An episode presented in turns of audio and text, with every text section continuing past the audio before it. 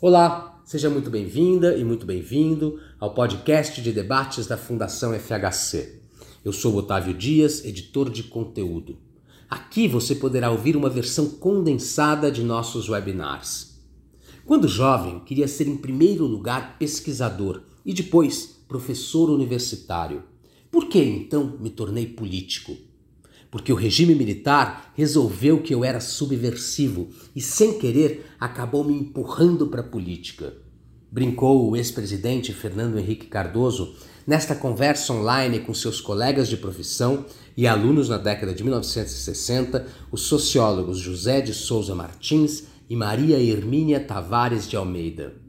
O evento faz parte do ciclo de quatro webinars que marca o aniversário de 90 anos de FHC e o lançamento de suas memórias Um Intelectual na Política, pela Companhia das Letras. Vale lembrar que o conteúdo completo de todos os nossos eventos está disponível no nosso site fundacalfhc.org.br. Você também pode nos seguir nas redes sociais Facebook, Instagram, YouTube e LinkedIn. Eu fico por aqui. Até a próxima!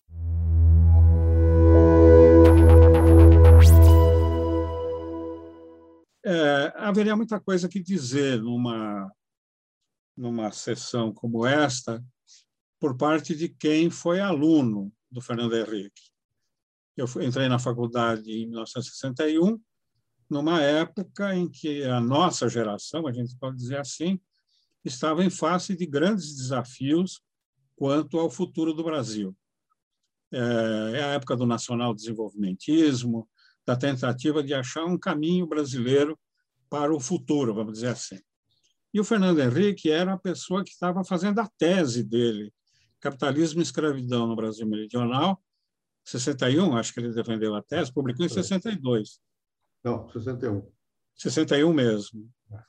E, a, e era, era, era a, a tese dele é uma inovação metodológica importante, porque havia muita havia uma, uma, uma diversidade grande de orientações ideológicas entre estudantes e mesmo entre os intelectuais, e o, o, Fernando Henrique era, tinha sido aluno e era assistente do professor Florestan Fernandes, que havia feito uma coisa importante, que era trabalhar todas as alternativas teóricas e metodológicas num livro monumental infelizmente ainda hoje pouco lido, que é Fundamentos Empíricos da Explicação Sociológica, que é um desafio interpretativo na sociologia.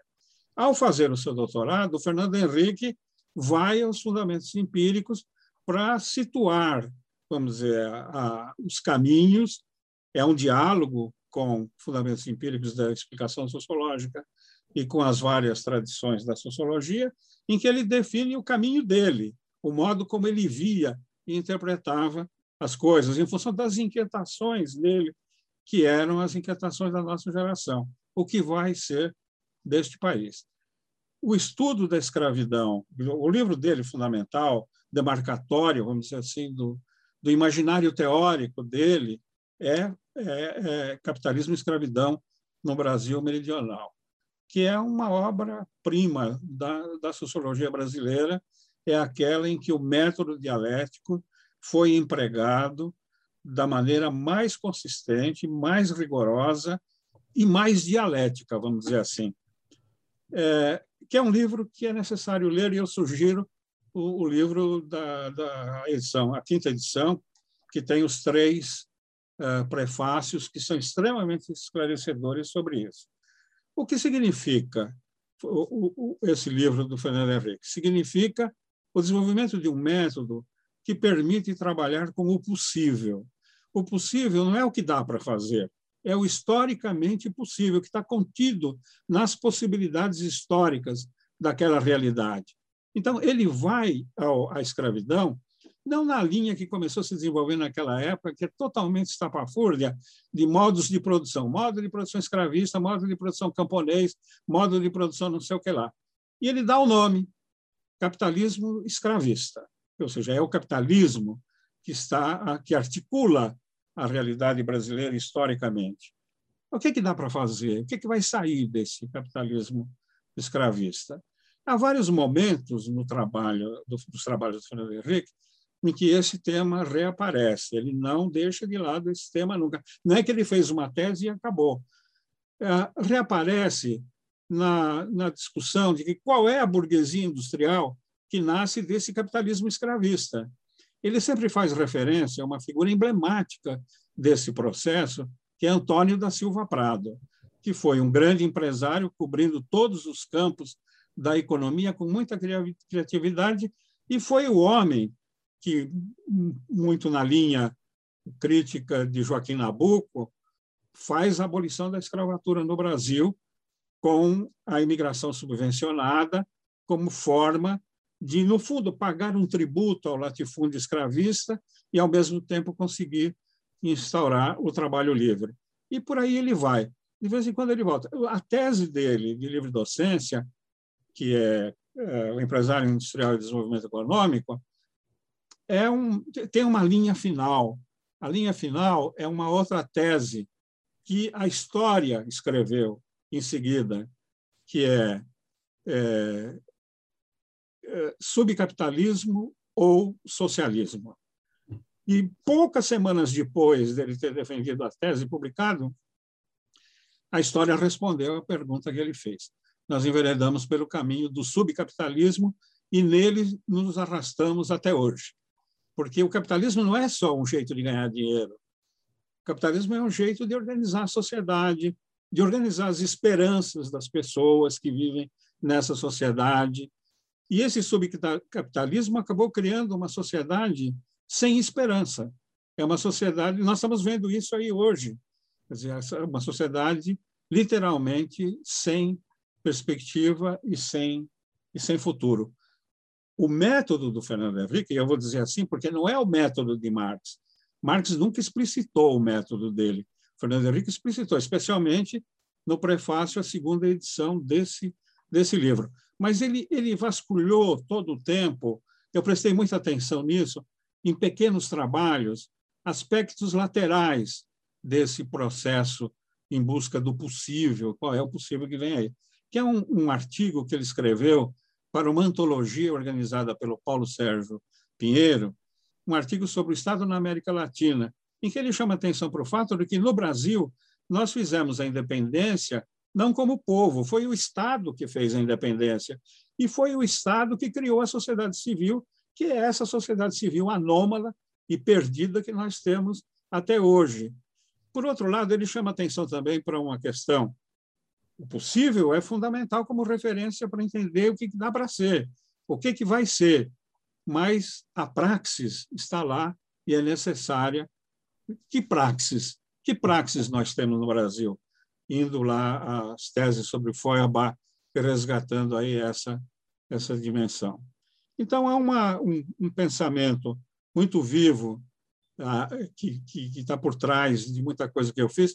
Quando eu fui para a Amazônia fazer a pesquisa na época da expansão econômica, da expansão da fronteira, eu fui com o pensamento do Fernando Henrique na cabeça, porque estava surgindo, primeiro, uma grande violência de um capitalismo, de um capital industrial que se associou ao latifúndio. E latifúndio obtido muitas vezes por meios ilegais, na grilagem de terra, etc. Quer dizer, o capital associado com a criminalidade. E, ao mesmo tempo, com uma violência brutal, até o trabalho escravo. Né? Nos anos 70, duas eh, jornalistas inglesas fizeram uma pesquisa, acho que foi a mais importante sobre o assunto, sobre escravidão no Brasil contemporâneo voltando a um problema que o, Euclides da Cunha tinha levantado num livro lá do começo do século XX. E elas usaram as fotografias aéreas sobre o desmatamento, fizeram um trabalho muito objetivo e constataram que naqueles anos 70 havia no Brasil entre 200 mil e 400 mil trabalhadores escravos, mas escravo mesmo, quer dizer, escravo que apanhava, escravo que, que se tentava fugir era assassinado. Há um, assassinato. Há um caso numa fazenda do norte do Mato Grosso em que um, os trabalhadores que conseguiram fugir, porque apanhavam, sofriam violência, foram capturados, foram mortos, foram é, despedaçados e colocados no coxo para os porcos comerem na frente dos outros trabalhadores para aterrorizá-los. Isso não acontecia na escravidão negra no Brasil, nem aconteceu na escravidão indígena, mas veio acontecer nessa nova situação. E, e o Fernando Henrique sempre esteve muito atento a isso. Quando ele foi presidente, uma das coisas que ele fez foi criar o GERTRAF. Eu já vou terminar, viu, Sérgio? Não se preocupe. O GERTRAF, que é o Grupo Executivo de Repressão ao Trabalho Forçado, com o Grupo Móvel de Fiscalização, que conseguiu reduzir brutalmente a incidência da escravidão por dívida no Brasil.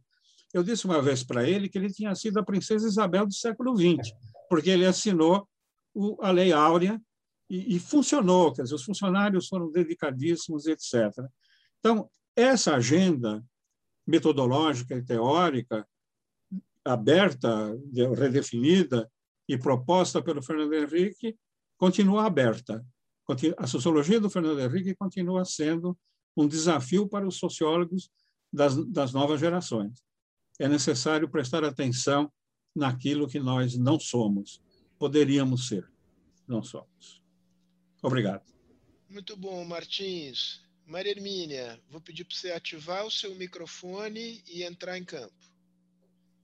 É, é muito, muito bom estar aqui hoje. Né? Na verdade, nós vamos festejar um aniversário, mas também estamos festejando uma trajetória né? de, uma, de uma geração.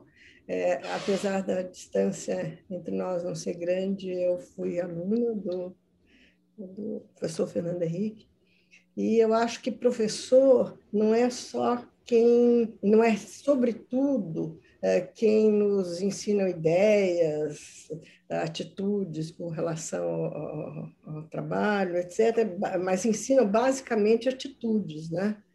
Não são só ideias, não são só teorias, né? mas são sobretudo atitudes. E o que eu aprendi foi, primeiro, a ter sensibilidade com processos de mudança né? se nós formos olhar a obra acadêmica do, do presidente e do professor, ele está muito marcado por essa ideia de entender não é, como o Brasil estava mudando antes de 64, como ele estava se modernizando, e depois como o regime autoritário também passou por um processo de levou o país à mudança e chegou um momento que é, que, que se esgotou. A segunda é que é necessário capital específico.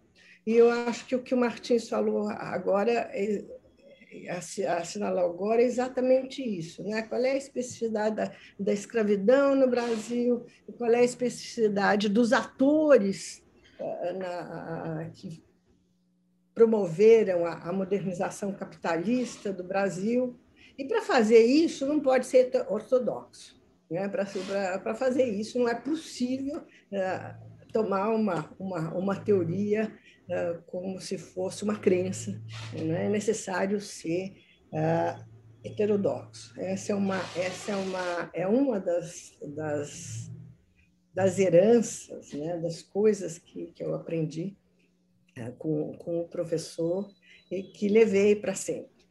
A segunda coisa importante que eu queria, eu queria depois ouvi-lo, é que, na verdade, a, a, a, experiência da nossa geração é ter tido a vida interrompida em algum momento da muito em algum momento da, da nossa vida ainda jovem ter sido interrompida pela, pelo golpe militar e pela, e pela ditadura, e ter sido marcada pela, uh, pela aspiração da volta à democracia e da, e da, e da sua construção. Né? Nós somos a geração da transição para a democracia. Não é?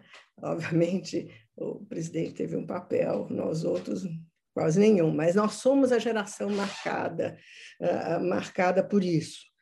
E eu queria ouvi-lo mas eu queria, sobretudo, fazer uma, uma, uma pergunta que, para mim, é uma, é, é, é uma curiosidade. Ah, por mais que, a, que, a, que as preocupações do sociólogo Fernando Henrique fossem com os grandes processos né, pelo, pelos quais o, o, o, o, país passava, ele o fazia como cientista social, né, na medida da, das limitações como cientista.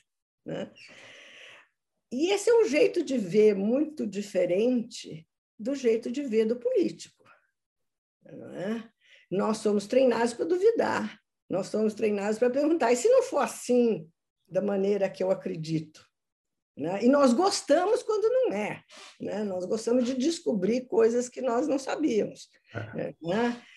E é muito difícil passar meu juízo para uma situação onde o político tem que acreditar, e o político tem que tem que transmitir segurança, crença.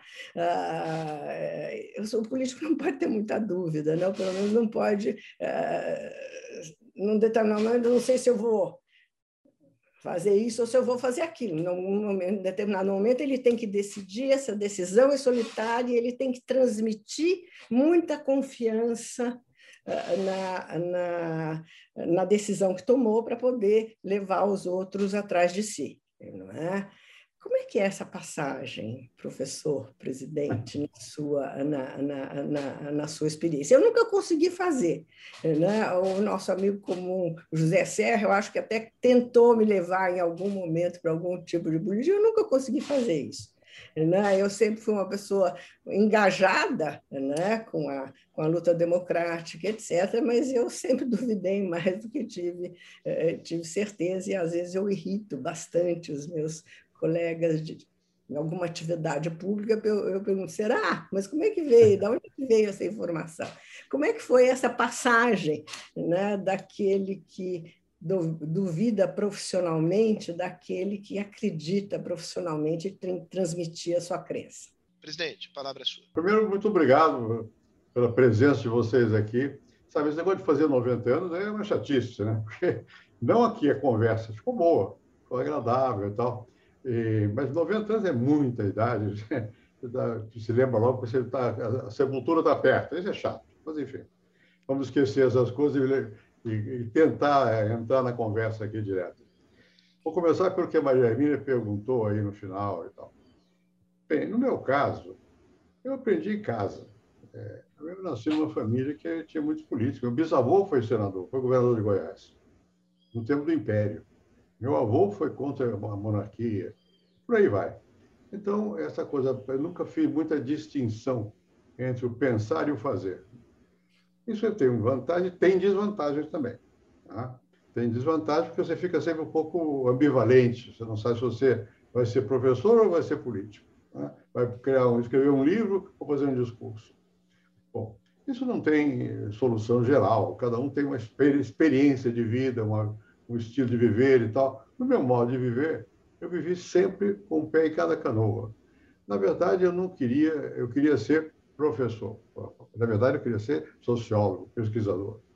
Bom, meu pai é, foi depois general, deputado, não sei o que, meu avô, então, enfim, tem a família vai longe. Bom, meu pai era uma pessoa liberal. Isso, isso conta. Liberal no sentido que ele deixava a escolha, apoiava a, a escolha que se fizesse. E, no fim, no fundo, como ele também era advogado, tinha escrito um artigo de jornal, não sei o quê, tinha certo orgulho de eu escrever artigos e tal. Bom, eu vim para São Paulo, fiquei em São Paulo, meu, meu pai foi para o Rio. Eu me lembro que uma vez eu era membro, fui eleito para o Conselho Universitário. Ele já mostra que você foi eleito representante dos antigos alunos do Conselho Universitário. Para ser eleito tem que ter voto, né? Bom, e fui parar no Conselho Universitário. Aquilo lá, cheguei lá, era um bando de, para o meu ponto de ver da época, de múmias, né? Bom, e eu era muito, era jovem. Eu fui professor quando eu tinha 21 anos, então eu era jovem, né? Quando fui para lá. Cheguei lá no conselho universitário, eu me dei bem naquele negócio. E uma vez o reitor, que era o professor, o diretor da faculdade de farmácia, resolveu ir ao Rio e levou com ele o Zeferino Vaz, que fundou a Unicamp, o, o Camargão, que era professor de matemática da, da Poli, não sei quem mais, e eu. Eu cheguei no Rio, era a época do Getúlio, eu estava no. abria portas. Eles ficaram surpresos, porque ninguém sabia na universidade que eu tinha conexões no governo federal, com meu, meu nada. Eu, eu, eu, tinha, nessa época, bastante convicções. Eu também não, não é que eu não, não soubesse, eu sabia, mas eu não ligava. Eu queria ser pesquisador, professor, não sei o quê. Bom, por que, que eu virei depois político também? Porque o regime militar errou e resolveu que eu era subversivo e me botou para fora do Brasil. Eu fui viver no Chile. Quando eu fui para o Chile, eu peguei o avião, eu, fui com, eu tinha um amigo aqui chamado Maurício Segal, que é da família Clabin e tal, e o Maurício era comunista naquela época. Bom, e o Maurício era muito organizador. Ele que se ocupou da minha ejecção para fora do Brasil.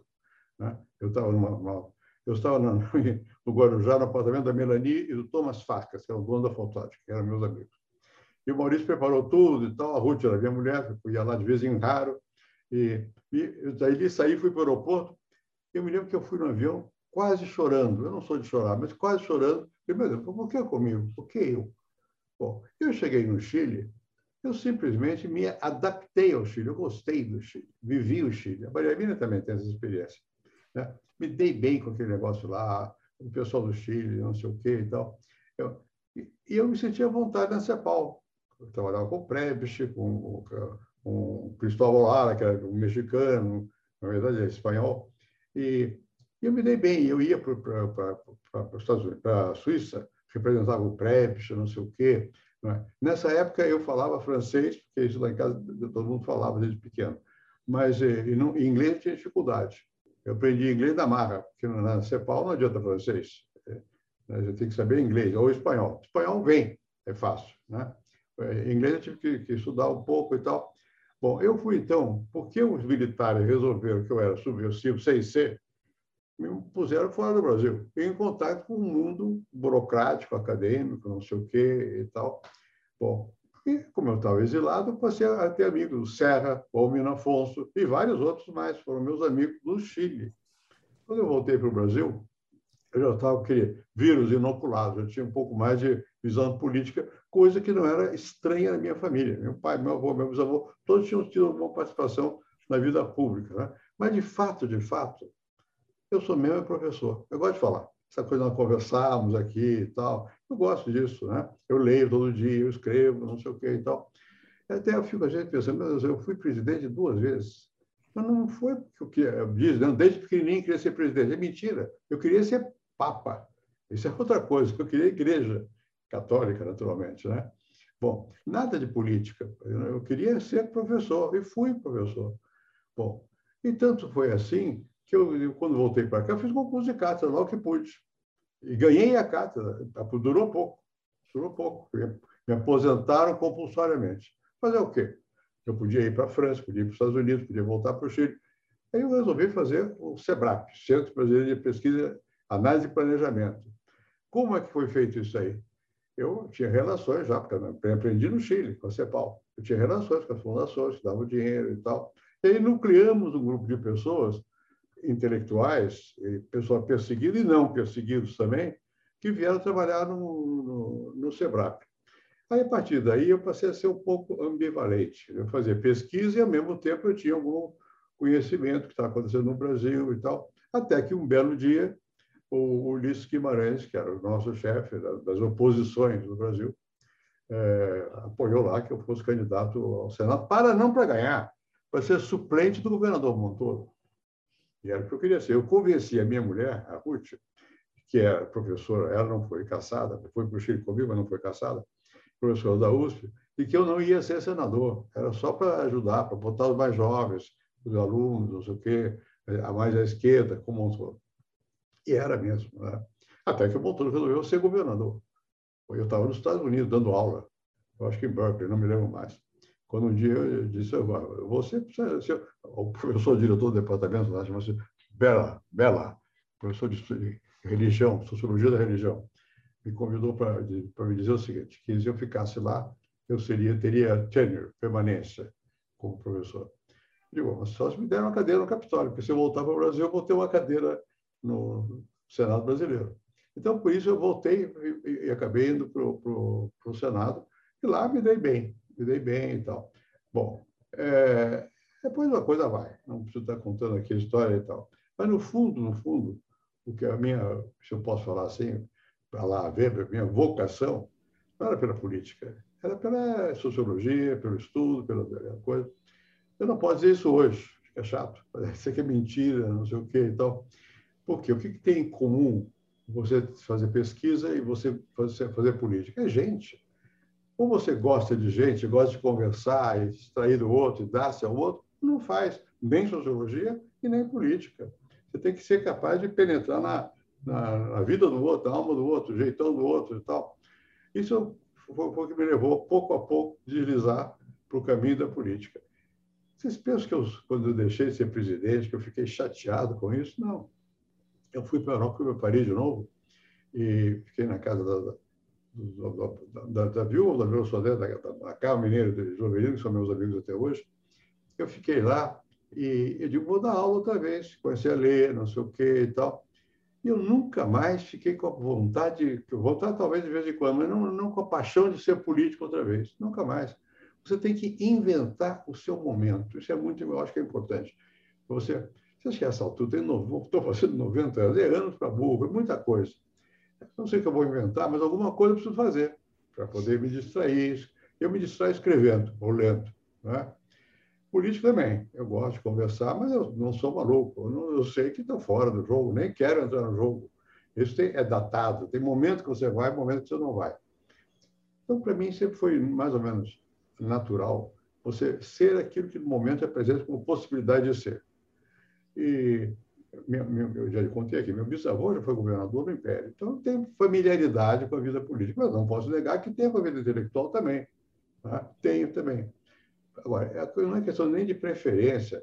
O que, que dá para você fazer com 90 anos, que eu, que eu tento fazer? Escrever alguma coisa, dizer alguma coisa, não ser gagar. Às vezes eu penso que eu estou gagar, não consigo mais dizer como eu gostaria e tal, mas ainda consigo, mais ou menos, ler, escrever e tal.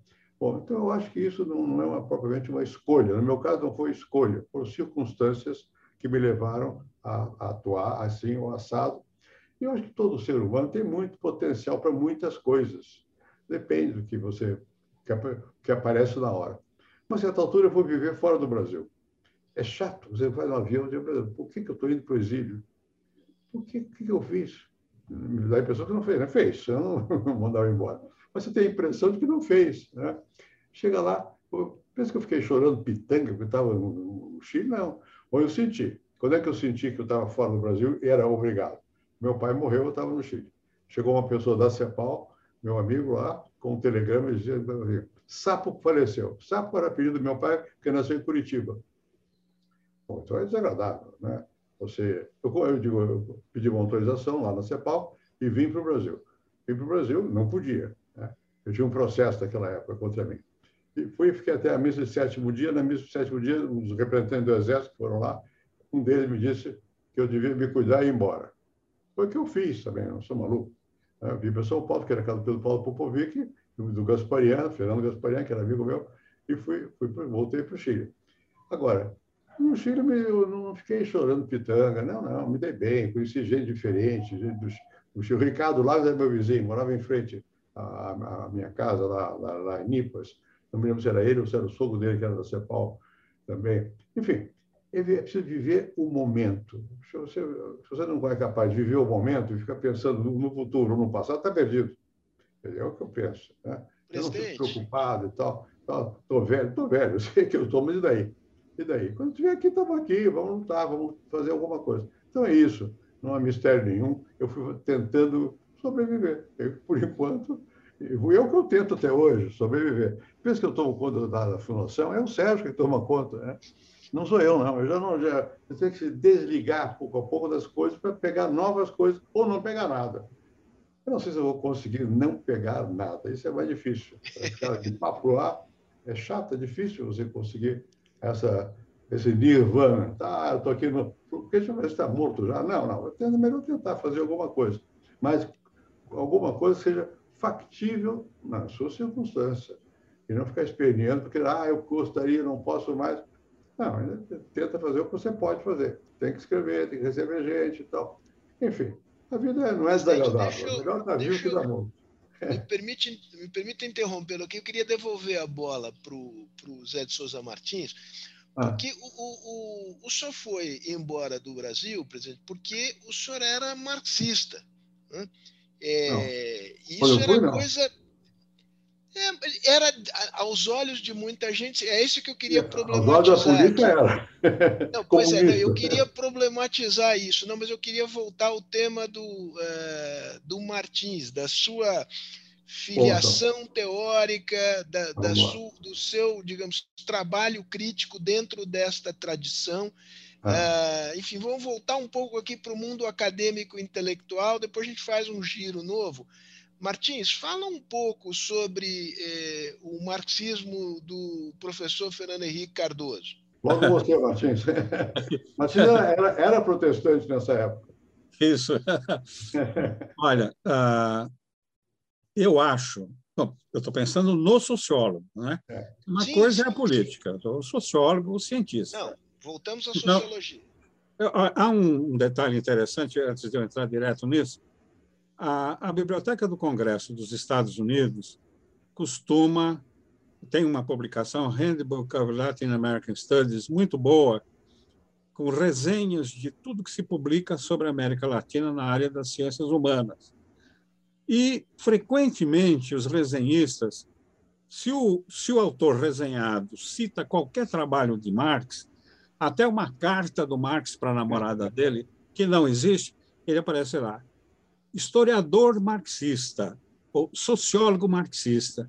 E eu fico pensando o que ele faria com o Papa Bento XVI, que, quando ainda era apenas cardeal Ratzinger, escreveu um livro que eu não li, eu só conheço de citações, de resenhas, sobre Jesus. Parece que é uma obra importantíssima. Nesse livro, ele cita os manuscritos econômicos e filosóficos de Marx especialmente o, o manuscrito terceiro sobre alienação, que ele faz um confronto com outros autores, etc. Ele é um sujeito avançado. Na encíclica sobre o amor, ele citou o Freud, né? Então é um tipo interessante. O livro do, do, do Papa, se fosse resenhado, certamente apareceria lá embaixo. Papa marxista, que ele certamente não é. Então, Nesse sentido, o Fernando Henrique não é um sociólogo marxista, porque no marxismo, se é sociólogo, não pode ser marxista, e se é marxista, não pode ser sociólogo. Não dá certo. O Marx não era marxista. Tem uma, uma, um depoimento do Engels sobre isso, com base num depoimento do Lafargue, que era genro de Marx, para quem o Lafargue tinha levado um trabalho de um autor que se dizia marxista e pediu para o Marx ler. Marx leu e diz: Olha, se isso é marxismo, eu não sou marxista. Ou seja, estava começando o chamado, aquilo que o Fernando Henrique discute né, no livro dele, o marxismo vulgar, que foi assim definido pelo Lukács, História e Consciência de Classe, que é a vulgarização, uma coisa muito na linha do Manifesto Comunista, que, no meu modo de ver, não é um trabalho que se pauta propriamente pela dialética. Mas o Lefebvre, Henri Lefebvre, que é um autor que eu conheço razoavelmente bem, foi meu colega, foi, foi colega em Nanterre. E eu até ia dizer isso aqui. Eu acho que se o Lefebvre tivesse tido tempo de conversar com o Fernando Henrique a sério nesse período, ele estava envolvido na agitação do movimento estudantil, ele era o ideólogo do movimento de Nanterre. Ele teria ficado louco, porque o livro do Fernando Henrique responde a questões com as quais o Lefebvre vai se debater na, na, na imensa obra dele. Eu cheguei a ter um, uma troca de correspondência com ele em um certo período, e é muito interessante, até porque há uma outra convergência entre os dois, que vem da mediação de Sartre. Na questão do método, Sartre dialoga com Lefebvre os dois artigos que o Lefebvre publicou nos Cahiers Internacional de Sociologia sobre o método regressivo-progressivo, que o Sartre diz é o melhor a melhor interpretação do método dialético.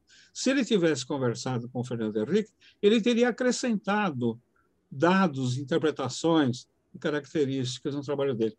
O Lefebvre fazia uma distinção entre pensamento marxista e pensamento marxiano.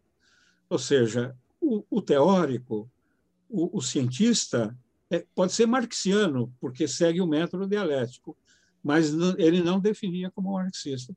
Essa é a definição que eu aplico no caso da obra do Fernando Henrique. Não dá para dizer que é marxista, porque seria um empobrecimento da obra dele, seria uma obra aquém do que ele próprio estava pretendendo descobrir, fazer e fez. Né? Então, acho que é um pouco isso. Quem, que me, quem me influenciou a minha formação foi o Florestan Fernandes, na verdade. que havia sido, não sei se marxista, mas tinha, tinha, tinha lido Marx. Né?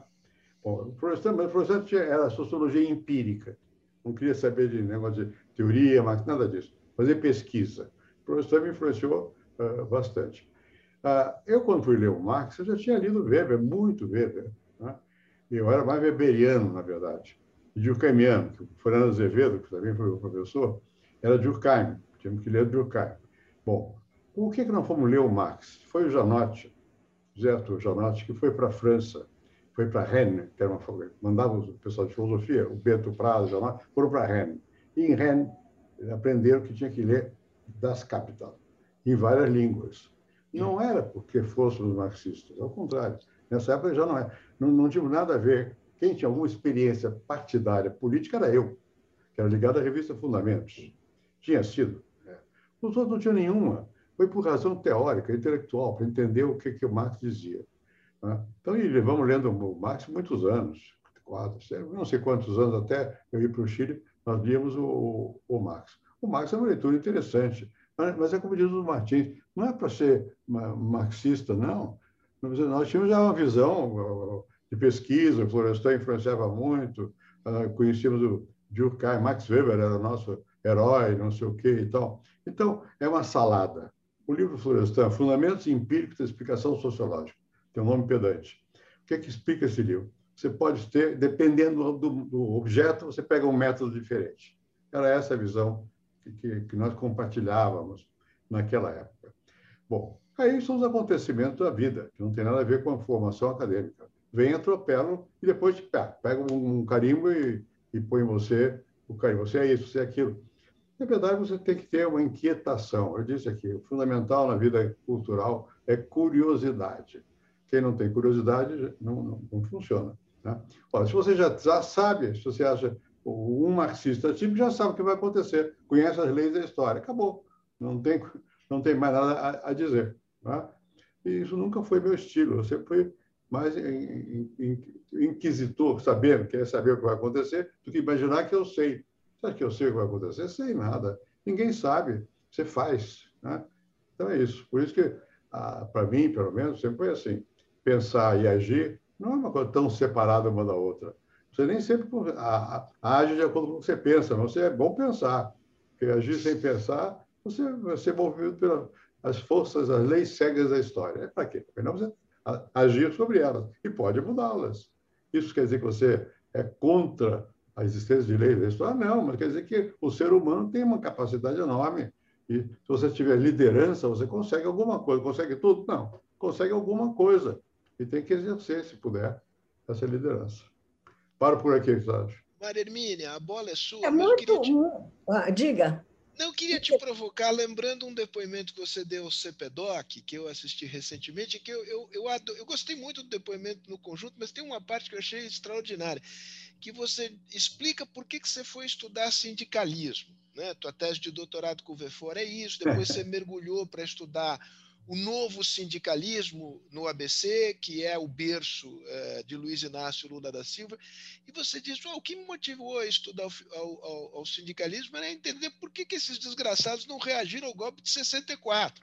né? Então, digamos, tinha uma motivação político-existencial muito forte, que acho que é uma marca da geração de vocês, é, em que, obviamente, tem uma autonomia do campo científico, mas, digamos, ali por baixo tem uma paixão que está é, fermentando muito conectada com, digamos, os, o, que é, o que são percebidos como os grandes desafios é, do país em cada momento.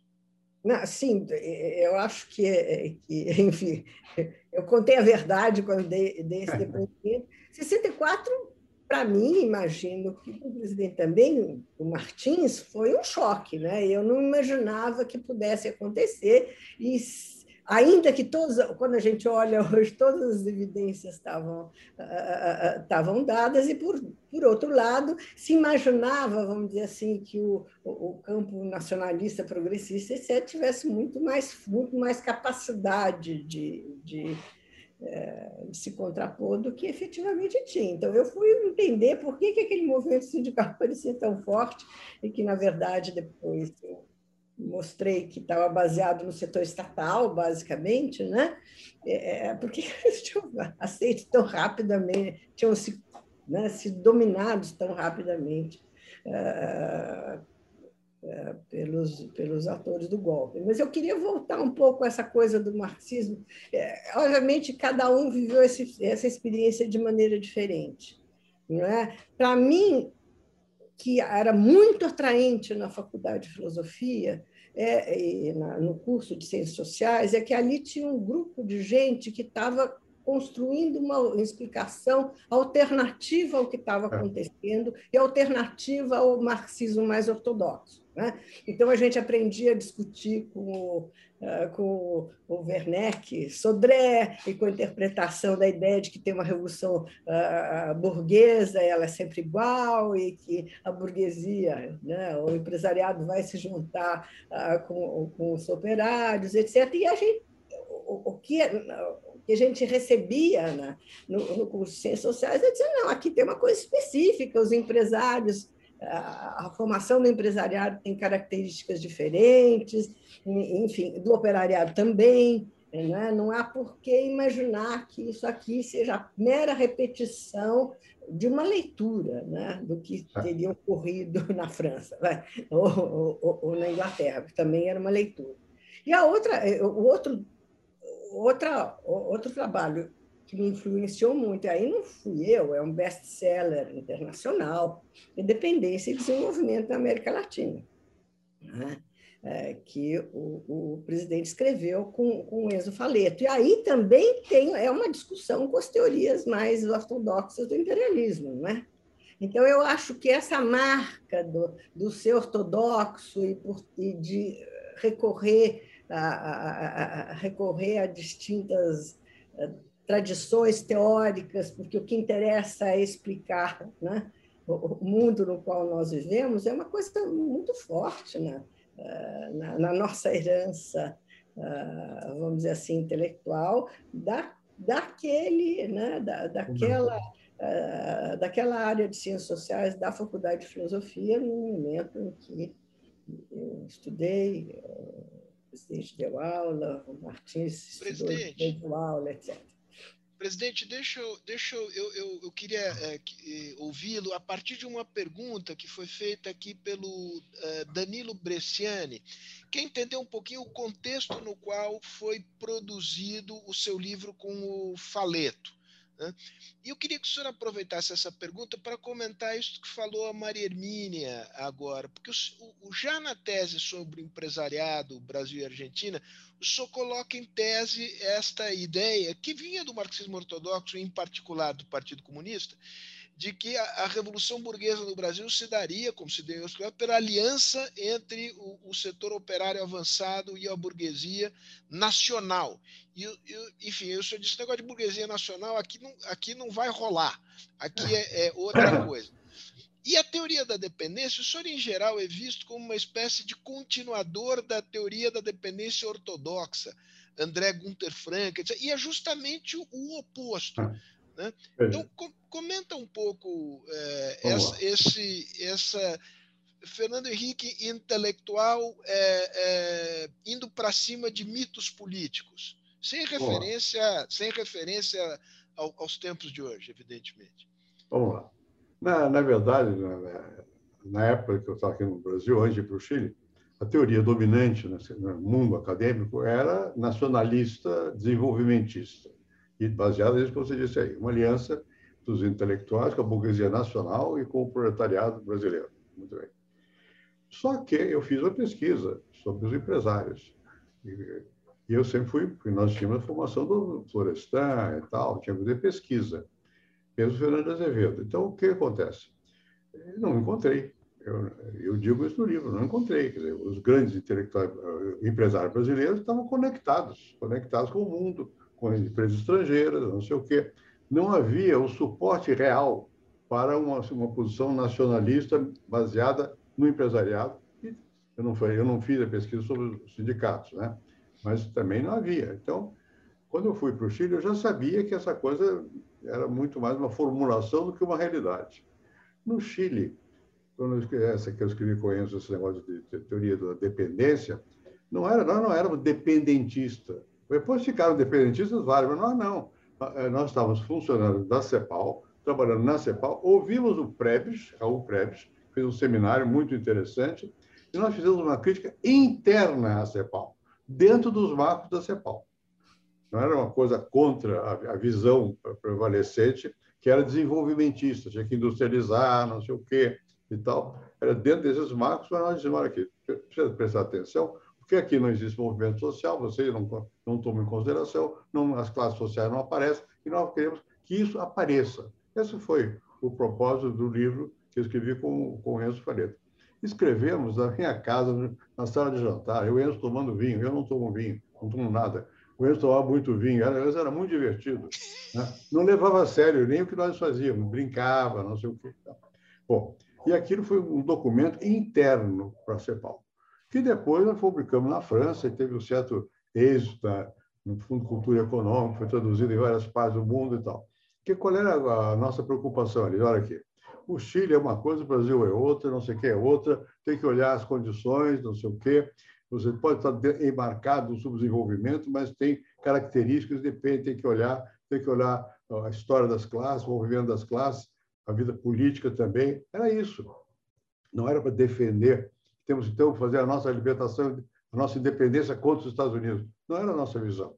Né? Não que nós fomos a favor da submissão aos Estados Unidos, mas não era a nossa visão. Nós tínhamos uma visão mais, digamos assim, realista, objetiva, de que a sociedade, a economia existe, tem peso, mas a economia é feita por pessoas, por classes, por homens, não sei o quê. É isso que está nesse livro, que foi lido como se fosse diferente. Ele deu uma geração dependentista que me horrorizava. Eu levei muitos anos escrevendo contra essa, essa tendência. Na verdade, o grande capitalizador dessa história foi o. Como é que chama ele? É, é, é, morou no Brasil, o Franklin. Frank, André Gunther Frank. André Gunther Frank. O, o, que era uma pessoa inteligente, formado em, no Canadá, não sei o quê, mas tinha uma visão mais mecânica. Depois veio Rui Mauro Barini, o pessoal que era mais é, dessa visão de que é clássica do marxista clássica não era nossa. Não era nossa, era uma crítica, no nosso caso, era uma crítica interna à, à CEPAL. Bom, então, quando eu voltei para o Brasil, eu já tinha isso tudo para mim, já era história. Eu queria entender o processo que existia no Brasil. Eu acho que a Maria Hermínia formulou aí bem. É isso mesmo. Nós queríamos entender situações que, nas quais nós estamos imersos. E o mundo muda era outro mundo, com outros, outros, outros propósitos, outras questões. E muitas vezes a pessoa que tem uma, uma visão puramente acadêmica fica parada no, no, tempo, fica com aquela coisa de de um, período que não existe mais. Eu, não foi nunca isso foi minha visão. Eu sempre tentei, agora não sei se eu consigo, mas tentei acompanhar o movimento da história, o que, que acontece, não sei o que e tal. Que eu vou se transformando. A história é transformação. Então, se alguma contribuição nós quisemos e demos para o desenvolvimento das ciências sociais, foi nesse sentido, não foi no sentido de, isso é assim e vai ser para sempre assim, não. Isso está sempre em mutação, há um devir. Aí foi falado do Sartre. O Sartre é, nos entusiasmou. Só uma historinha sobre o Sartre.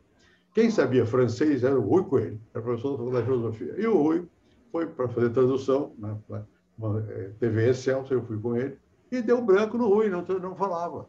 Então, eu tive que, com de francês mais precário, que era o meu, fazer a tradução. Resultado, fiquei ligado ao, ao, a Simone e Sartre. Fui a Araraquara com eles, dormi na casa do Júlio Mesquita, não sei o quê, na fazenda em Louveira. Me, me, dei com eles, tenho carta do, do, do Sartre, visitei lá na França, tinha uma revista francesa e tal, porque eu sabia francês. O Rui sabia muito mais que eu, o Rui trabalhou na França. Eu sabia desde pequeno, então, eu traduzi. Fiquei amigo do Sartre. O que, que eles queriam? Isso que foi dito aqui. O, Sartre, a dialética do, do Sartre era muito, muito dele. Né? Mas era útil, era uma ferramenta útil para entender o que estava acontecendo. E nós adotamos um pouco a visão sartriana. Isso é uma, uma, uma contradição nos termos entre o Marx e o Sartre. Ah, mas e daí?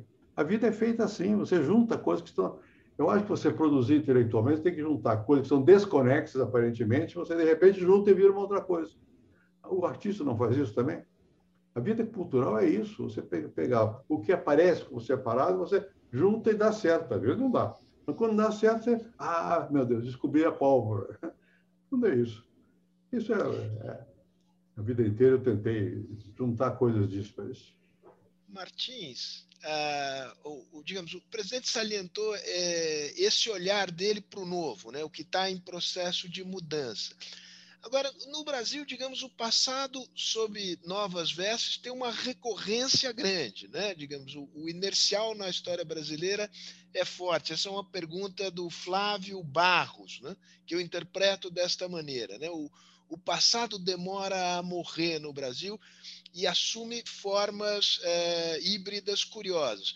O seu livro, O Cativeiro da Terra, é, fala sobre isso e de alguma maneira dialoga com o capitalismo, é, é, o escravidão no, no capitalismo no escravidão, capitalismo é. escravidão. Em, em que medida o, o, o, o doutorado do, do, do, presidente, o seu livro publicado em 79 ainda tem força explicativa para entender o, o Brasil de hoje? E, e, conta um pouquinho, faz uma sinopse aí, porque nem todo mundo uh, leu o, o cativeiro da terra. De fato, o, capitalismo e escravidão no Brasil meridional, mas também os cursos do Fernando Henrique definiram na faculdade uma cultura uh, de interpretação da realidade numa perspectiva dialética e, portanto, prestando atenção, isso é sublinhado por ele nos prefácios desse livro, prestando atenção no que no que persiste, né? Existe uma uma dinâmica que é a contradição que move a transformação social, mas existem as forças de repetição, de permanência, que continuam até hoje. Né? É, eu, eu gosto de mencionar um fato. Nós falamos em Engatu ainda hoje. Você não pode ir do Butantã a Moca, a Pirituba, Capuava, Ibirapuera, se você não falar em Engatu, percebe? E não é só a língua, é o significado das palavras e a lógica que ela contém. Né? Uh, frequentemente, palavras em Engatu contêm a ideia de que as coisas são, não são mais, mas continuam sendo como outra coisa. Tá certo? Por exemplo. Essa é uma chave explicativa, a gente só entende o Brasil em Engatu mesmo. É Dialeto em Engatu, é. é. Olha, Ibirapuera, que é a madeira podre, madeira que não é mais. Ela não é mais, mas ela tem um substantivo para designá-la. Ela não é mais, mas continua sendo, entendeu? Continua sendo. Ela é outra coisa, mas que tem a alma da coisa que ela foi. Isso é, isso é indígena, isso é tupi, tá certo? E, e, e essa estrutura de linguagem é a base de uma estrutura de pensamento. Então, a sociologia precisa dialogar mais com a cultura, com as culturas indígenas para poder entender o Brasil. Você vai para o sertão. Eu trabalhei muito na região amazônica e sou de uma família caipira do interior. E eu aprendi isso em casa. Né? Minha mãe usava uma linguagem que os vizinhos não entendiam, porque ela usava palavras da língua engatu, que querem dizer isso, quer dizer, nada morre, as coisas se transformam, mas mesmo as que se transformam, continuam lá.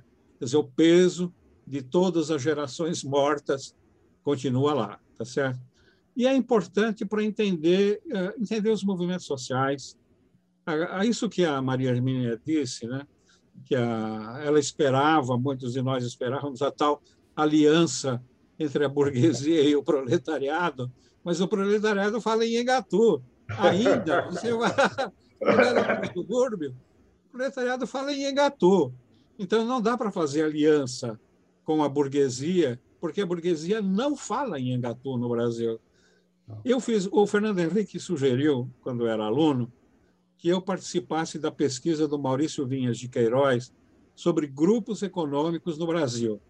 É verdade. Foi a primeira grande pesquisa sobre o que são os grupos econômicos no Brasil, o que é o empresariado desse ponto de vista histórico, etc. E a pesquisa era sobre a origem dos grupos. E um grupo que nós tínhamos, que foi um colega, um colega também entrou na pesquisa, colega que foi aluno do Fernando Henrique, Antônio Carlos de Godoy. Nós tínhamos que, que conversar com o, o Luiz Vilares, que era o cabeça do Grupo Vilares. Foi, um, foi complicado conseguir a entrevista, e ele era um empresário weberiano. Ele marcou a, a conversa conosco às sete horas da manhã. Eu fiquei com medo que fosse de madrugada, sete da manhã. Nós estávamos na fábrica para conversar com ele. E eu falei para ele, conversamos, e uma das questões que nós pusemos é essa questão da aliança proletariado-burguesia, burguesia nacional. A gente queria um pouco esclarecer isso.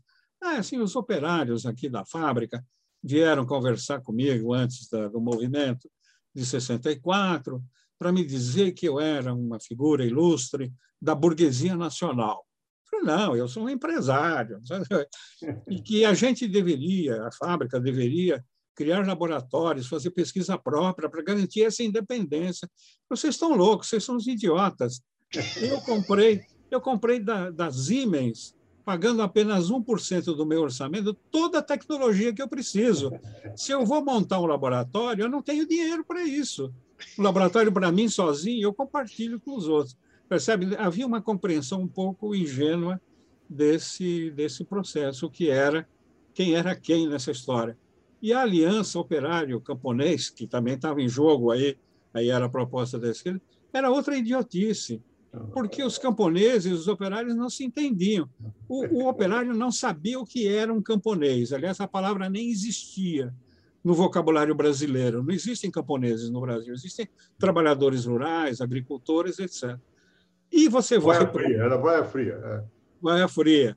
E você vai para o pro, pro, pro campo conversar com essas pessoas, a compreensão que essas pessoas têm do que é o operário, eles acham que o operário é um camponês que não trabalha, porque não pega no douro, na enxada, para cavocar, etc.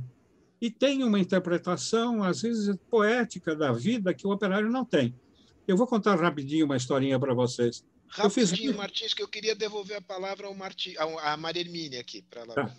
Eu, fui, eu dava aulas, cursos para trabalhadores rurais. E uma vez fui participar de um retiro espiritual, entre aspas, sindical em Botucatu com trabalhadores boias frias, justamente. E todos se queixavam que o que eles ganhavam não era suficiente para comer e tal. Então, era a questão da exploração do trabalho. Aí eu pergunto, vamos então trabalhar a questão da exploração. Vem perguntando, você é explorado? Eu sou. Por quê? Porque o dono da venda aumenta o preço do feijão e o que eu ganho não é suficiente. Ele não discutia que o salário, de fato, era insuficiente. Aí eu perguntei, havia um casal de boias frias, uma senhora jovem ainda, eu, eu ia perguntando para cada um, a senhora é, a senhora acha que é explorada? Falou, ah, eu sou explorada.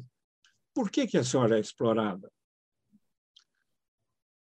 Eu sou explorada porque quando eu faço amor com o meu marido, eu sinto dor no corpo. Mas quando eu estou trabalhando no canavial, cortando cana, eu não sinto dor. Isso quer dizer que o meu corpo não é mais meu, o meu corpo agora é do canavial. Nem o proletariado teórico de Marx jamais teria consciência tão clara e tão absurda do que é exploração. Então, não dá para conversar, quer dizer, são categorias sociais que estão em mundos diferentes. Muito bom, Martins. Falando, Maria Hermínia, em movimentos sociais e política, eu queria é, é, que nós nos transportássemos ali para o final dos anos 70, no ABC, surgimento do novo é, sindicalismo. E que você, a partir disso que você estudou, provocasse o presidente para saber como é que aquilo, que na época era um fenômeno novo, foi assimilado intelectual e politicamente por Fernando Henrique Cardoso. Eu fui lá por, por sugestão do VFOR. Né? Na verdade, se a gente for transpor essa, essa pergunta sobre o que é específico na, na, formação brasileira, foi o VFOR que tomou essa questão do lado dos trabalhadores. Né? Os estudos sobre populismo, etc., do VFOR dizendo aqui tem uma outra forma de integrar, vamos dizer assim, os, os, os, trabalhadores, os pobres urbanos na política, e não é pelo partido, é pelo, por, por movimentos populistas, etc. Eu fui lá porque ele disse ali está acontecendo alguma coisa estranha e diferente. Né? Então, eu comecei a estudar antes do Lula. O primeiro artigo que eu fiz, eu fiz eh, baseado na experiência do, do, do antecessor do Lula, que chamava. Paulo Vidal. Paulo Vidal uh, Paulo Vidal, e a, e a, primeira, a minha interpretação, vamos dizer assim, que era mais fortemente sociológica, que era ali estava surgindo um sindicalismo mais apolítico. Né? Depois a gente mais viu... Apolítico. Da, ah, mais apolítico. Que a moda americana. A moda americana. E isso era começo dos anos 70, né? 72, 73, etc.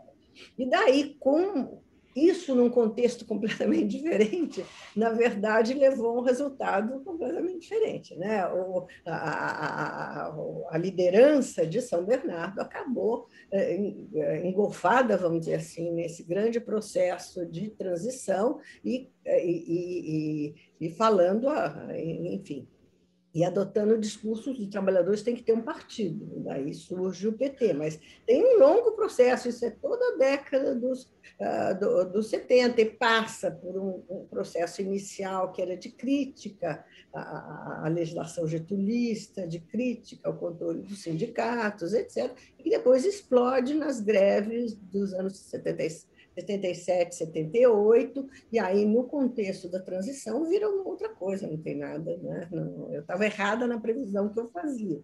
Ah, eu estava certa em dizer que ali tinha uma coisa importante. A coisa importante foi, na verdade, a busca de uma expressão própria, vamos dizer assim, um segmento do, do, do, do sindicalismo, né? que é uma, um, um dos pilares do, mas nesse processo fomos muita, né? Eu fui lá com uh, fazer pesquisa com o Leôncio, é. muitas vezes nas greves de 78, 79, nós passamos dias lá vendo o que estava acontecendo, né? Escrevemos sobre isso, etc. E tem um momento, se bem lembro, em que houve discussões sobre como fazer, o que fazer politicamente, né? Como traduzir politicamente as demandas que estavam na transição. Ah, e o presidente tem alguns artigos que dizem que precisa fazer um partido dos assalariados. É. Né? Ah, é e, sabe, isso tem que ter uma expressão, né? É. fazer um partido dos assalariados, que é diferente do partido de esquerda, de supostamente... Não era dos trabalhadores, era dos assalariados, era mais amplo. Então, era a minha proposta. Agora continue. Vamos lá, presidente. Não, é verdade, o que a Maria Mina disse é absolutamente verdadeiro. O Leôncio é, foi, foi aluno da RUT, no Colégio Fernando Dias Pais. Eu conheci o Leôncio assim. Né? E o Leôncio fazia entrismo. Nós estamos ligados à revista do Caio Prado. Então, ele queria fazer entrismo, não sei o que e tal. E eu sempre gostei do Leôncio. Ele não fez entrismo nenhum, pelo contrário, ele, ele Presidente, explica o que é entrismo. É o seguinte, entrar numa organização sabe. de esquerda para levá-lo para o trotskismo, para ter influência trotskista. Mas ninguém sabe disso melhor que eu. Eu sei bem. Bom, porque o Leôncio era, fazer, era suspeito de fazer entrismo. Eu gostava do, do Leôncio. Bom, depois nós fizemos o SEBRAP, e aí o Chico de Oliveira trouxe o Lula, o Chico que trouxe para um debate sobre vocês estavam estudando lá, o Léo, não sei o quê, o Moisés, a, a formação da classe operária. Né?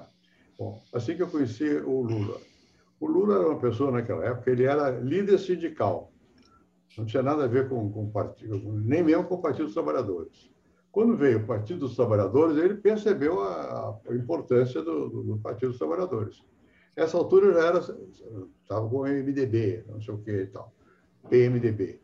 Né? Eu trouxe uma vez o Lula para conversar com Ulisses Guimarães. O Ulisses olhava para o Lula mas com a seguinte visão: partido é uma coisa, sindicato é outra. O Ulisses não percebeu que o Lula estava disponível e que o Lula era forte né, como líder. Né?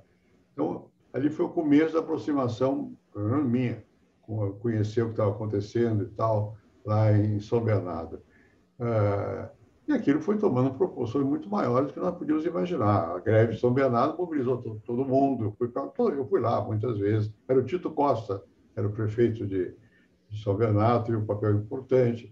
Tinha um bispo também lá, que ajudou muito. Enfim, uh, o Lula era muito ligado à igreja, na verdade. Né? Eu fui à casa do Lula, Lula de casinha de trabalhador. Ele tinha um encontro marcado com o cardeal. Eu digo, Lula, você tem que se preparar, você tem que cardeal. Não, deixa esse velho lá. Que velho lá? O cardeal. Ele não, não tinha essa noção de enfim, protocolar. O Lula era muito espontâneo. E o Lula, daí para diante, só, foi, só, só, só, fez crescer. Ele tinha força com os movimentos sindicais. Nessa época, eu apoiei. Apoiei, quer dizer, eu ia com os intelectuais lá. Eu me lembro uma vez, eu fui na casa do. Não me lembro se era do Serra ou de quem era, estava Maria Conceição Tavares, bateu em mim, porque ela queria, ela queria ter mais proximidade com os, líderes sindicais e tal. Mas quem, eu tinha mais do que ela tinha, do que o pessoal tinha, porque por coincidência que o Lula tinha estado do SEBRAP, não sei o que e tal. Enfim, pouco a pouco o Lula foi criando o que ele criou, um partido importante, como até hoje, né? Mas é, começou a coisa por estudar, o movimento sindical. Esse era o novo daquela época, era o que ia acontecer com o sindicalismo e tal. No meu caso, é diferente, porque eu venho de uma família política, o Getúlio era uma pessoa que tinha influência no meio operário, né? não sindical, depois também sindical, né?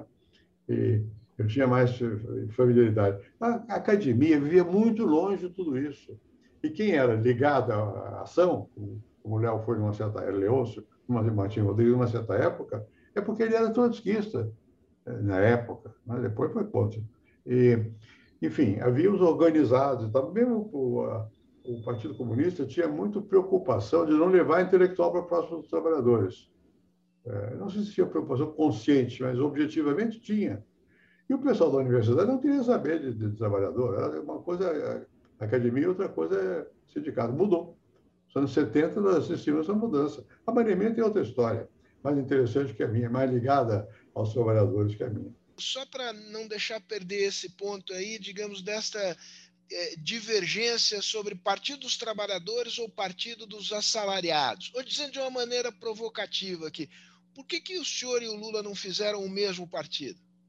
Porque eu, tava, eu era senador suplente do presidente do Montoro. Né? Eu tinha mais ligação com o mundo institucional da política, era o MDB, que é a oposição. E que via com maus olhos essa coisa de sindicato. Que se o sindicato entrasse para o MDB é uma coisa, você ter um partido controlado pelos trabalhadores era outra coisa. E eu já estava ligado ao MDB. Então, para mim, era uma, uma, nós fizemos um encontro em São Bernardo prévio a tudo isso, com Lula, é, o Albino Afonso, Zé Serra, eu e outros, muita gente mais. Foi um movimento que nós queríamos fazer o partido dos assalariados, juntando todo mundo. E o Lula queria mais um partido sindical, digamos. Como é que queria? Ele entendeu que era factível, podia controlar. Ele tinha, o Lula sempre teve um sentimento de oportunidade, não estou dizendo negativamente, ele era capaz de sentir um momento muito grande, né? E e o meu momento era mais, eu já era senador suplente, estava, estava em exercício, não sei o quê. Então, eu queria um partido que fosse palatável pelos políticos. O Lula queria um partido dos trabalhadores, né, do sindicato. Né? Essa foi a divergência que houve. Depois, claro, um jogar pedra no outro e tal, até que você chega a certa altura da vida, você para de jogar pedra, né? não tem sentido. Né? E você pode procurar mais convergência do que divergência. Então, é isso. Martins, é, comenta, comenta isso, é, digamos, Lula, Fernando Henrique, PT, é, surgimento em 79, 80, na verdade, no, no, na emergência do pluripartidarismo, opções partido. Eu sempre te vi, Martins, muito próximo, assim, de, de corpo e alma a, ao PT, percepção minha. Né? É, é, ao mesmo tempo, você teve um papel importante no governo Fernando Henrique. Você transitou entre esses dois mundos e queria te ouvir a respeito é, desses dois mundos que acabaram é, divergindo num determinado momento da história brasileira. Olha, eu, ah, eu na verdade nunca fui ligado a partido político, porque como eu fazia um trabalho educativo de educação popular à margem do meu trabalho na universidade. Aquele momento pedia isso e muita gente me pedia essa essa participação, gente dos movimentos populares, da beirada, vamos dizer assim, da sociedade, não era prudente ter vínculo partidário. Não é que eu esteja recomendando que não se deve, não se deva ter. Não era prudente, porque essa população dos movimentos populares, ela é muito estrita ou você é ou você não é. Então, é preferível não ser para poder falar. Porque se você vem com o carimbo de que você é do PT ou do que você é de, do PSDB, outro partido, você não consegue mais falar. Você não consegue ser ouvido. E a minha função era educativa. Eu não queria dirigir ninguém, nem convencer ninguém de coisa nenhuma. Eu, na verdade, fui mais ligado à Igreja Católica e ao, aos protestantes ligados à pastoral social da Igreja Católica, que fez um trabalho importantíssimo no Brasil nos anos, anos 70. No ABC, a figura católica decisiva foi Dom Jorge Marcos de Oliveira, que era o bispo de Santo André, que eu conheci, tive conversas com ele. O Dom Jorge vinha da Ação Católica, e a Ação Católica é, foi um movimento católico de direita criado pelo Pio XI, mas depois, com o fim da Segunda Guerra Mundial e, e a sucessão de Pio XII, que também foi um, um papa da direita mesmo, a, a Ação Católica se abre para posições de uma esquerda parecida com a do Conselho Mundial de Igrejas, que é protestante. Houve uma, uma, uma explosão de política nas igrejas cristãs. É, os luteranos no Brasil, alguns presbiterianos dissidentes também, e, e, e a Igreja Católica. A CNBB é, entrou mesmo na linha da ação católica engajada. Aí vem JUC, Juventude Universitária Católica, uh, movimento da Pastoral Operária, Pastoral da Terra, tudo isso surge em meados dos anos 70. No ABC, há uma fratura na origem do sindicalismo local. Isso eu acompanhei bem, porque eu sou de uma família de operários, eu trabalhei em fábrica, eu cresci dentro de fábrica. Meu irmão era uh, ferramenteiro, com uma especialidade muito rara, e, e, mais rara do que a de Lula, que, também, que era torneiro mecânico, e essa gente ganhava muito bem. Eles puxaram o operariado para o confronto com as empresas, porque as empresas precisavam deles. O que as empresas vão fazer depois é fazer a reestruturação produtiva, mudar tudo e anular essas profissões. E quem conseguiu se estabelecer na vida, se estabeleceu. Quem não conseguiu, caiu fora. Se o Lula quisesse voltar para a fábrica hoje, não teria emprego. Ele não, não saberia o que fazer lá. E o meu irmão também não. Né? Então, o, o, o, no ABC, era o Dom Jorge e a Igreja Católica que puxavam um lado do operariado uh, em direção a uma doutrina que é a do personalismo do Emmanuel Mounier, o criador da revista Esprit, que a gente assinava lá na Faculdade de Filosofia, nos, nos volumes grossos, toda a esquerda escrevia para a revista Esprit. Dom Jorge falou muito comigo sobre isso. E o, o Dom Jorge começa a criar a figura de um personagem, de uma personagem uh, do meio operário ligada à igreja. Havia uma certa convergência de católicos metodistas ali na região. E a figura era o Paulo Vidal. O Paulo Vidal era a invenção de Dom Jorge para o processo político. Na verdade, o Dom Jorge estava inventando Lula, sem, sem, sem que, sem que o Lula soubesse e sem que o Dom Jorge soubesse que a figura era Lula, mas ele foi criando esse esse esse protagonismo vazio à espera de alguém, de, o, o, o, personagem à espera da, da invenção, o, o, autor à espera do personagem que preenchesse a sua invenção. E, e quanto à PT, é importante também dizer que a expansão do PT pelo Brasil foi obra da Igreja Católica. Em algumas regiões, foi, né, por exemplo, Rondônia foi a igreja luterana. Né? No Rio Grande do Sul também é uma grande influência da igreja luterana. As pastorais sociais se empenharam, muito, se, não, se não fosse a igreja católica, o PT nunca teria se transformado num, num partido nacional. Então, a categoria trabalhadores cede também a ideia do trabalhador rural. O trabalhador rural tem uma concepção do trabalho muito muito muito fundamentalista, vamos dizer assim. Quando eu estava fazendo pesquisa na Amazônia, fazia reuniões com os trabalhadores, conversava, eles me perguntavam: vem cá, além de ficar batendo papo com as pessoas, você trabalha? Mas eu estou trabalhando, eu estava trabalhando. Como eu trabalho? Não, mas isso não é trabalho. O trabalho é plantar milho, plantar feijão, derrubar a mata, essas coisas todas. Né? Então, eu, eu estive disponível para onde houvesse é, necessidade de uma contribuição como a que eu podia dar, com aquilo que eu conhecia. No caso do Fernando Henrique no poder, foi a questão do trabalho escravo. O Fernando Henrique me designou para representá-lo na comissão que o ministro da Justiça, que era o Aloysio, criou, junto com o Paulo Sérgio Pinheiro, para rever toda a questão do trabalho escravo, porque o projeto que o Fernando Henrique estava, tinha executado, estava em execução, estava sendo minado pelos delegados regionais do trabalho associados com os grandes fazendeiros, etc. Né? Então, eu fui muito ligado. Eu, eu, eu, na minha cabeça, não havia, do ponto de vista prático, nenhuma separação entre PT e PSDB.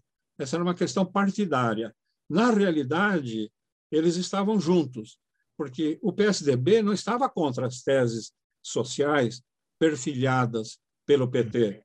E, e, o PT criou muito caso. O PT teve muita dificuldade para lidar com a questão de uma, uma coalizão social para defender a classe trabalhadora, fosse ela rural. A questão da hegemonia. O PT sempre que tem é, hegemonia. É, sempre hegemonia. É.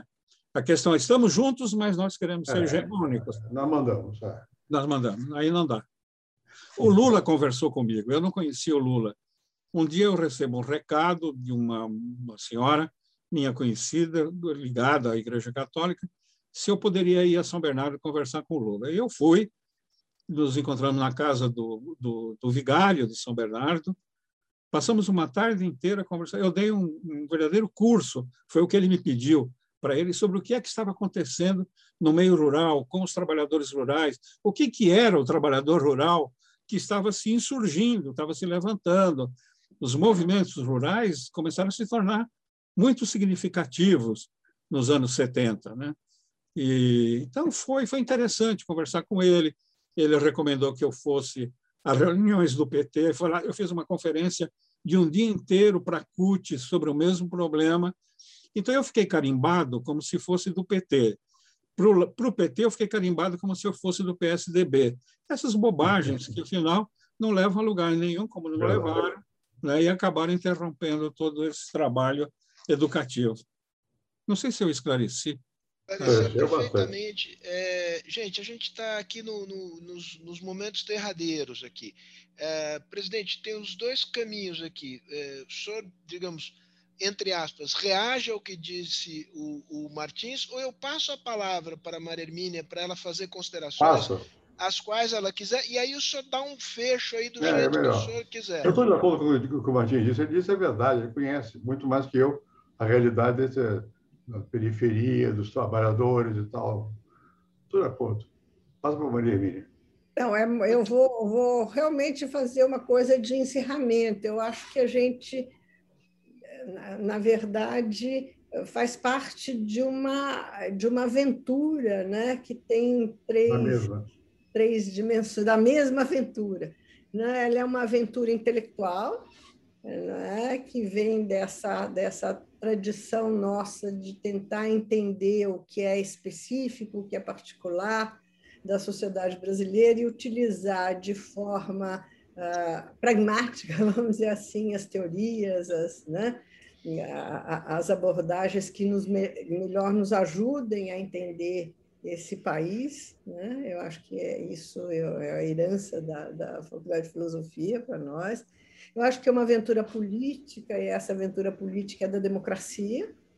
Alguns chegaram antes, outros chegaram depois. Né? A ideia de que a democracia é fundamental para qualquer coisa que a gente uh, queira fazer.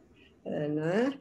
A minha conversão foi aí em algum momento da década de 70, mas a verdade é que no final dos anos 70 estávamos todos no mesmo palanque uh, pela democracia, o que se construiu de bom nesse país nos últimos 25 anos foi feito pelas forças que estavam lá.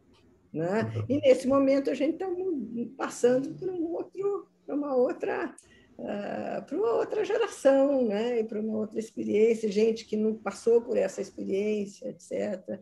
Uma, e um, uma outra estrutura, vamos dizer assim, de conflito que não estava lá, né? Em, em 78, 79.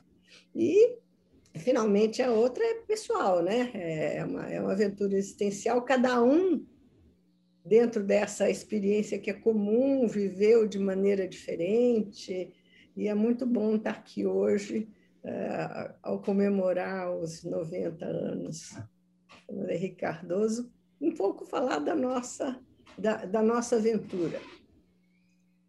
Presidente, eu vou lhe passar a palavra, eu não vou resistir a fazer uma provocação aqui entre, entre a geração de vocês e a geração mais jovem porque, digamos, dessas várias aventuras mencionadas pela Maria Hermínia, é, é nítido que há uma preocupação, digamos, com as grandes questões é, abrangentes e estruturais de um país em mudança.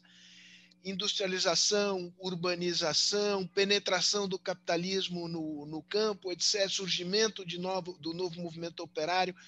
Hoje, os temas que apaixonam a agenda uh, das ciências sociais e, sobretudo, a, a, a, militância política, digamos que eles, eles são mais setoriais, num caso, mais identitários no, no outro. Isso é bom, isso é ruim, é assim mesmo, uh, é preciso recuperar essa paixão sobre os grandes temas do, do Brasil? Eu acho que sim, mas eu estou mais próximo eu sou aqui intermediário, né? mas eu estou mais próximo da geração de vocês do que da geração dos meus, enfim, dos meus filhos e dos amigos dos meus filhos. Queria seu comentário sobre, eu sobre esse assunto, sobre o que o senhor queira falar. Eu não sei se adianta querer que aconteça isso ou aquilo. Vai acontecendo. A Maria Emília colocou uma questão que eu acho que vai ser reposta pela nova geração. É a democracia eu acho que não, não, não, terminou. Nós temos riscos da democracia. A democracia, eu gosto do Otávio Mangabeira, é uma planta terra, tem que ser regada todos os dias. Está mal regada hoje. Né? Existe uma desatenção à democracia. Eu, é claro que os temas virão de outra maneira. O Brasil hoje está mais integrado, as pessoas têm mais conhecimento do que acontece no mundo todo, estão relacionadas e tal. Mas a questão da democracia vai ser reposta mais cedo ou mais tarde, porque é um dado. E vai ser reposta, do, espero, do modo mais razoável que é na eleição. Vamos ter que escolher, né? vamos ter que votar, vamos ter que escolher e tal. Eu não tenho nenhuma simpatia por quem nos governa hoje. Nunca, não posso ter, não é por questão pessoal, não tenho nada pessoalmente nessa altura da vida. Estão falando de, aos 90 anos, não tem mais negócio de pessoal. É que não vai dar certo esse negócio. Não pode não dar certo. Né? Então, eu acho que nós estamos acirrando muito as relações quando isso não está embasado na nossa cultura, a nossa tradição é outra. É ruim, o Matias já mostrou aqui, a história repõe o bom e o ruim, eu sei, mas de qualquer maneira não está embasada nessa na nossa eh, eh, modo de sentir, de ser. Nós estamos começando a ver o adversário como inimigo. Isso dá em bobagem. Eu já vi em vários momentos isso, não dá certo, né? Então eu acho que é tempo ainda, é, há tempo você refazer um caminho mais aberto. E se nós temos diferença de idade, é inegável que temos, uma coisa, uma coisa a nossa geração, nossas gerações aprendeu. É preciso manter a liberdade, é preciso manter a capacidade de você poder dizer o que você quer, se expressar, não ter medo. Eu, eu acho que eu vivi muito tempo com medo. Eu morava numa casona, vocês conheceram, lá no Morumbi, tocava à noite a campanha, tinha medo. Podia ser a polícia. Isso é muito desagradável. Hoje ninguém tem medo. Tomara que nós possamos conviver sem ter medo uns dos outros, inclusive quem manda. Eu fui presidente, não sei o que lá, já, mas nunca fui de, de, de, tipo, de terrorizar os outros. E o que eu saiba, eu nunca prendi ninguém, politicamente, ninguém. Eu, é contra, eu sou contra isso. Eu acho que não, não, não tem que haver. Nós, nós, nós somos fruto de conseguir a, a redemocratização do Brasil. Isso é importante. Então, esse tema que foi levantado agora no final continua sendo básico. Nós temos que ter atenção para com a democracia e com a liberdade. Eu acho que isso é, é o, que, o que, pelo menos, o que as nossas experiências de vida ensinou. Eu sei que a diferença, eu sei que camponês tem trabalhador, tem empresário, tem gente rica, tem gente pobre, tudo bem. Tudo bem, não, tudo mal. Melhor que houvesse menos desigualdade. Mas os temas que devem ser constância menos desigualdade e mais liberdade. Gente, é, para mim, enfim, uma, é um, é, um privilégio realmente poder estar presente aqui, compartilhar esse momento com, é, com vocês. E, presidente, parabéns, viu? Parabéns pelo conjunto da, das obras, a política e a intelectual. E que baita, assim, eu digo aqui como quem está na geração abaixo, que baita geração. Vocês têm motivos aí de satisfação coletiva e pessoal, embora muitos dos sonhos de vocês ainda não tenham sido uh, realizados. Ficamos aquém, né? É, as novas gerações têm uma, um imenso desafio aí pela frente para fazer desse país um país mais, mais decente né? é, do que o país que nós e muito menos é, violento.